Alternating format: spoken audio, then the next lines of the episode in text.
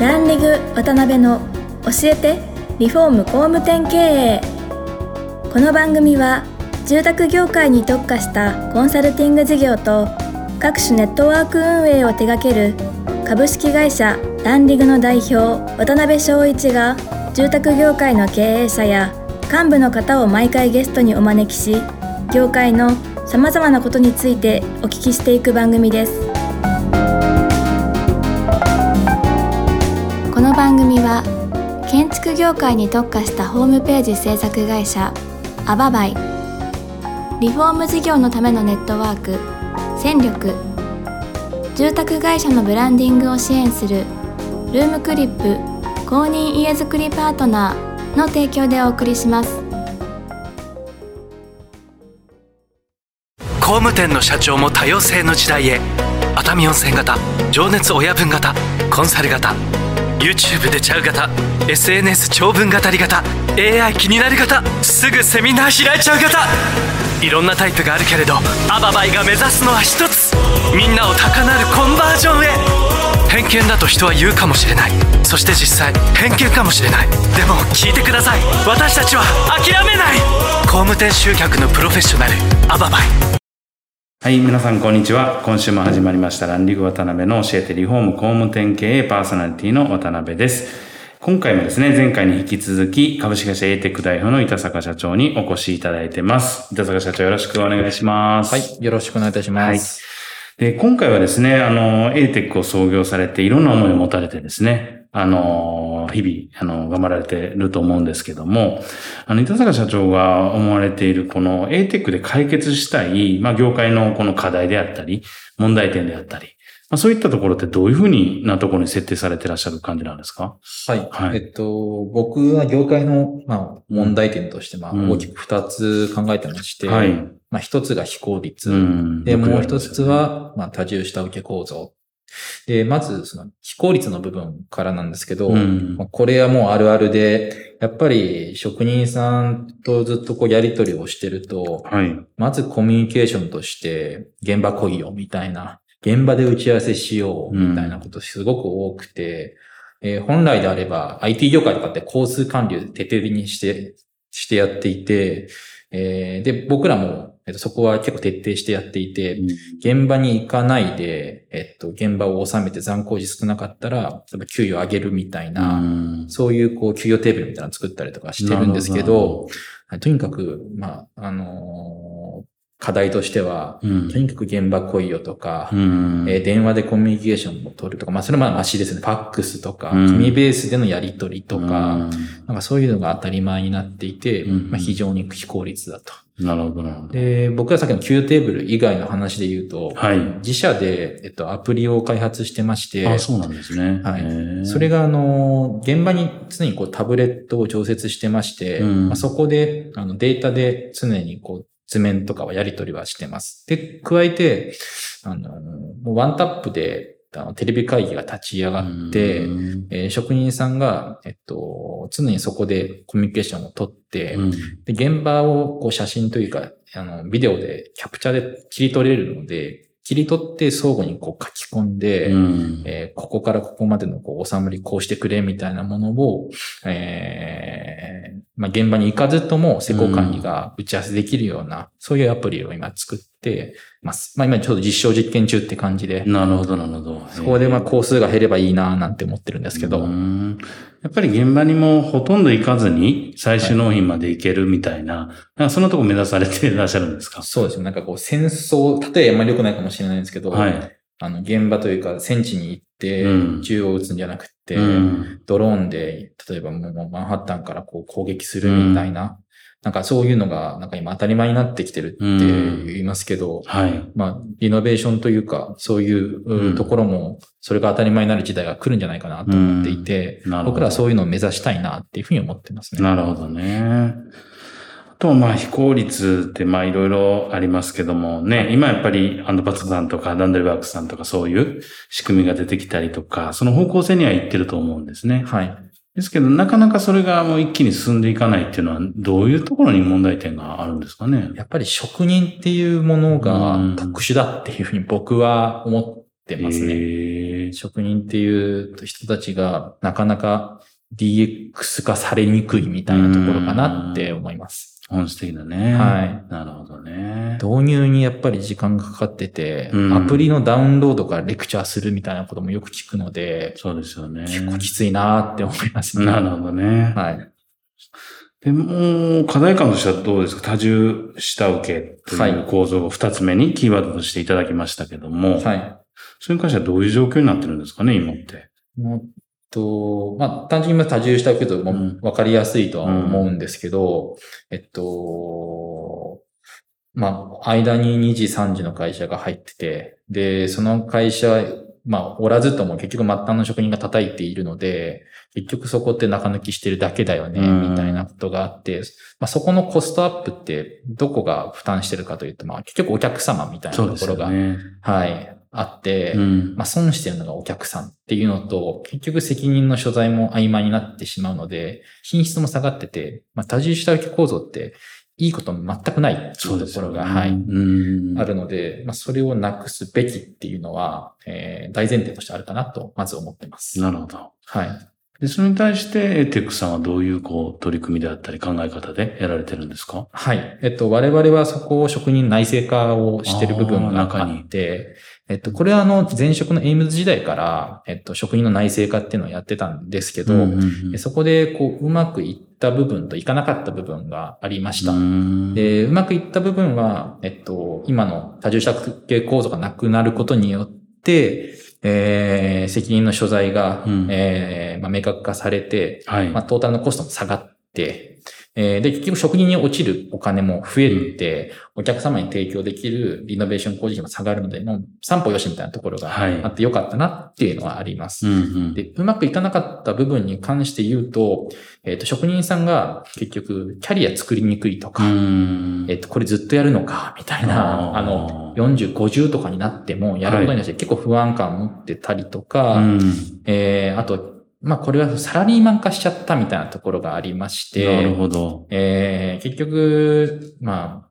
普通に働いてても、うん。一生懸命頑張って叩いても、もらえる給料あんま変わんないから、うん。えーまあ、当時やっぱ給与テーブルとかを明確にしてなかったというか、細かく設定しなかったところもあって、なんかサラ、めっちゃサラリーマンになったみたいななところは、ちょっとうまくいかなかったなっていうふうに思っていて。で、そこをこう反省して、うん。今の ATEC で、まず職人を職人と呼ばずに、えーまあ、リノベエンジニアっていうふうに呼んでます。リノベエンジニアですね。はいへえっと、これは、ちょっとあの、言葉が汚いかもしれないですけど、ーはい。職人であるこうブルーワーカーと、あと施工管理のホワイトの、まあ、うん合いの子みたいな働き方をする人材、です。ただ職人のカラーが強いんですけど、うんうんうんえーっと、現場に入って、えー自分でもある程度施工指示を出しながら叩くっていう人材を僕らリノベエンジニアっていうふうに呼んでます。です。そこには先ほどあの課題で持っていたはい IT リテラシーも高いっていうのは当たり前にうんついてくるんですけど、うんうんうんそういう IT リテラシー高くてコミュニケーションも取れて、えー職人として動けて、えー施工管理知識もあるみたいな、多分業界の方はみんなそんなやつ いたらうち欲しいよっていう人たちいっぱいいると思うんですけど、はいそれを僕らは今育てようっていうふうにしてます。うんなるほど、なるほど。はい。実際にどういうふうにそういう方採用してきて、まあ今後も含めて、はい。どんなことを、どんなステップで教えていくんですか？はい。はまあ、入り口に関して、まあはい採用に関して言うと、うんもういわゆる媒体を使ったりとかして、えーただ、今僕が話したような業界の課題ってこうで、えー僕らはリノベエンジニアがうんはい会社のいわゆる、まあ、あの、まあ、心臓部になるんだっていうことをして共感してくれる人たちを必ず採用してまい。す。んだから職人入り口で入ってくる人もいれば、えー施工管理入り口で入ってくる人もいるんですけどど。えっと、キャリア的には、まあ、どっちからスタートするかっていうのは人それぞれになります。ただ、何かをこう先住させるってことはさせないっていう。なるほど。で、基本的には OJT になるんですけど、えっと、そこに関して、えっと、どうやったら、えー、この、まあ、例えば次の給与テーブルが上がるのかとか、えー、何を求めてるのか、うん機能的に経験値的にっていうのをかなり細かく設定してう、ん四半期ごとに評価をしてます。はい。例えば職人であれば、あの、1分間に、えっと、例えば寸法誤差1ミリ以内でどれぐらい切れるのかとか。細かいですね。はい。この経験値、実は僕、あの、寿司職人育てる、はい東京寿司アカデミーっていうはいはいはい。学校に、えっと、ちょっと通ってたんですよ。あ そうなんですね。で研究のためにですか。で、それも十数年ぐらい前で。あ、そうなんですね。その時に彼らはその、